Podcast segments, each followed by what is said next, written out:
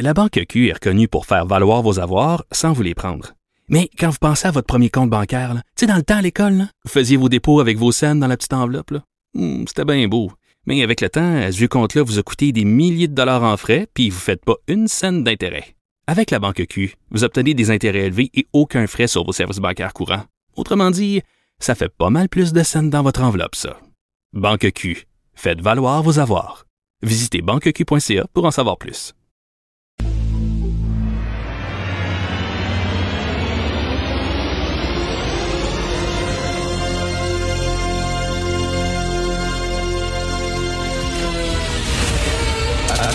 Attention, cette émission est laissée à la discrétion de l'auditeur. Les propos et les opinions tenues lors des deux prochaines heures peuvent choquer. Peuvent choquer. Oreilles sensibles s'abstenir. Richard Martineau. Martino. Un animateur pas comme les autres. Richard Martineau. Cube Radio. Bon jeudi matin tout le monde, merci d'écouter Cube Radio. Juste avant d'entrer en onde, j'avais une discussion hors d'onde avec mon confrère Pierre Nantel, qui est juste avant mon émission, et il disait, il me disait qu'il était, qu'il était jaloux des gens de Québec, et je peux le comprendre parce que pas, par- pas parce qu'ils peuvent aller au restaurant, là, entre autres, oui ça, mais qu'ils ont pu discuter entre eux euh, de leur projet euh, structurant de transport en commun. Tu sais, il y a eu une discussion euh, à Québec sur le tramway. euh, Est-ce que euh, les gens qui étaient pour, les gens qui étaient contre, bon, euh, ça s'est ça s'est prolongé, ça a duré bien longtemps, mais les gens ont pu au moins se prononcer là-dessus, tandis que à Montréal, le REM, comme me disait Pierre, on nous l'a enfoncé dans la gorge. Littéralement, y a-tu une discussion là-dessus? On en a-tu jasé? Ça va être lettre, là. Ça va être lettre. Les gens de l'Est de Montréal sont vraiment pas contents. Ils disent que ça va vraiment tout dévisager. C'est drôle, hein, par exemple, là, quand c'est quand c'est, mettons, Ville-Mont-Royal ou euh, Westmount, on fait attention, tu sais, ça va être, ça va être beau, tout ça, là, mais tu sais, quand euh, le REM passe dans des, euh, dans des villes un peu moins cossues, là, on s'en fout, si c'est, ça va être bien laid, ça va être, ça va être élevé dans les airs et tout ça, ça va, être- ça, ça va être rempli de graffitis, toutes les colonnes en béton, béton américain, faut le dire, acheté aux États-Unis, avec un train Lettre pour mourir qui a été fabriquée en Inde. Alors, on nous l'a enfoncé dans la gorge. Ça, c'est la caisse de dépôt qui est arrivée. C'est important. Voici notre projet. c'est ça qui est ça. Alors, à Montréal, on n'a pas pu se prononcer là-dessus. Alors qu'à Québec, ben, chanceux, eux autres, au moins, ils ont eu une discussion. Les vaccins, écoutez, il y a un texte, c'est Maude Boutet, c'est recherché sur l'émission, qui m'a donné un texte du Soleil. Savez-vous que Ottawa a demandé de l'aide de la Maison-Blanche pour avoir des vaccins? Vous savez qu'on a cogné à la porte de l'Inde. Au début, on a demandé à la Chine d'avoir des vaccins. Supposément que la Chine avait dit oui, puis après ça, la Chine nous a dit F you, on veut rien savoir de vous, bien sûr, parce que on a demandé de l'aide à notre ennemi diplomatique numéro un.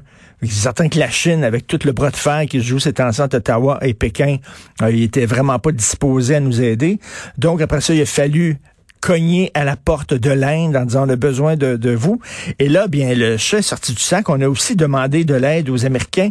Mais là, même si Biden, il, bon, il, penche, il penche beaucoup à gauche, comme notre premier ministre euh, fédéral, il a dit ben on va se servir avant, hein, on va vacciner tous les Américains avant, puis après ça, s'il en reste, puis tout ça, on va bien sûr aider le Canada.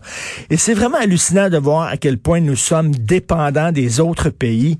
Et euh, comme le dit le texte euh, du Soleil, le Canada n'a aucune capacité de production de vaccins. Pourquoi les États-Unis s'est rendu le pays numéro un en ce qui a trait à la vaccination. Pourquoi? Parce qu'ils ont des capacités de production hallucinantes. Vraiment, ils en fabriquent des vaccins au monde.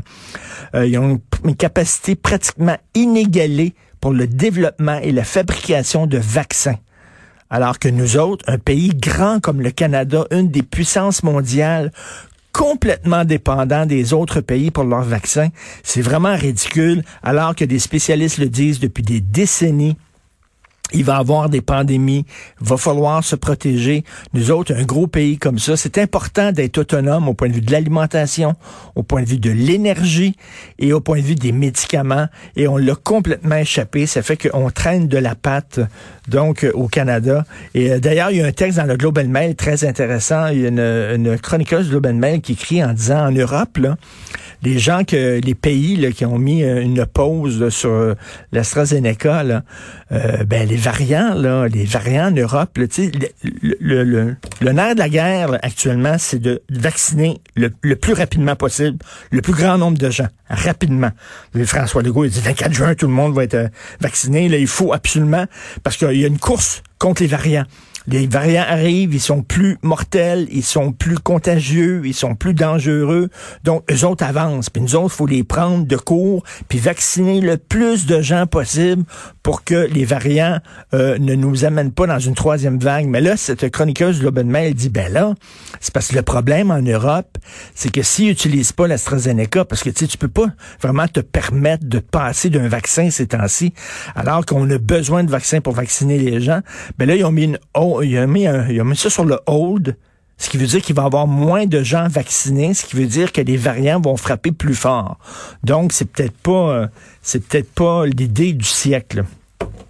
Je vous euh, conseille de lire le texte de Mathieu Boccoté aujourd'hui parce qu'il parle bien sûr de cette histoire là, c'est quoi l'hôpital de Saint-Eustache où ils ont demandé d'avoir des infirmières euh, blanches seulement. Vous savez, parce qu'il y a une femme qui avait des problèmes cognitifs. Dès qu'elle voyait une infirmière noire, elle pognait un air, elle devenait agressive et tout ça, mais elle avait pas toute sa tête. Alors eux autres ont dit, ben là, ça prend pour l'aider, cette femme-là, la soigner, ça prend une infirmière blanche parce que ça a l'air que les fils se touchent quand on voit, une noire. Donc, ils ont fait une offre d'emploi pour les infirmières blanches. Évidemment, ça a été dénoncé, décrié avec raison par tout le monde. Ça n'a pas de maudit bon sens, là, de, de, faire... Ben, ben, mais Mathieu dit, OK, c'est correct, mais si c'est bon pour Minou, c'est bon pour Pitou.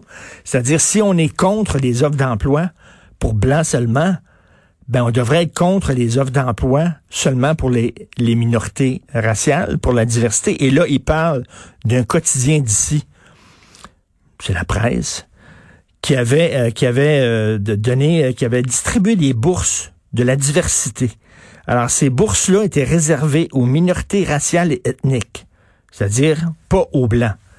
Alors, euh, Mathieu Bocoté dit, ben, c'est une forme, ça aussi, de discrimination, non? Et j'avais vu il y a quelque temps une, une pub d'une banque une grosse banque canadienne qui, euh, d'après moi, ils se sont ils se sont rendus compte qu'il manquait de diversité. Ils ont regardé dans le succursale puis ont dit, hey, là c'est la mode, la diversité, c'est bien la mode. Puis là, on n'en a pas. Fait qu'ils ont fait une offre d'emploi justement où ils, demandaient là, aux gens euh, racisés de postuler pour cet emploi-là. Entre les lignes, euh, si vous êtes blanc, postulez pas parce qu'on en a suffisamment de blancs. ben si tu peux pas dire une offre d'emploi pour blanc seulement, tu peux pas dire une offre d'emploi pour n'importe qui sauf blanc. Et vous avez vu en France une grosse controverse. L'UNEF, ça c'est l'Union nationale des étudiants de France. C'est comme le syndicat. Moi, ça me fait rire. Des étudiants syndiqués, mais en tout bref. Ils travaillent pas, là. Le syndicat des étudiants, des étudiantes de France qui organise des activités pour euh, interdire aux Blancs. Alors ça, c'est pas sur les campus américains, c'est rendu en France, on fait ça. Ils font des activités interdites aux Blancs. Et pendant ce temps-là, on nous parle de vivre ensemble. Vivre ensemble, je vais le dire, je vais le marteler tous les jours, là. On n'a jamais aussi peu vécu ensemble que ces temps-ci, où chacun reste dans son coin, euh, euh, accroché à sa son identité raciale, son identité sexuelle et tout ça. Donc, euh, je trouve que c'est assez ironique. Vous écoutez Martineau.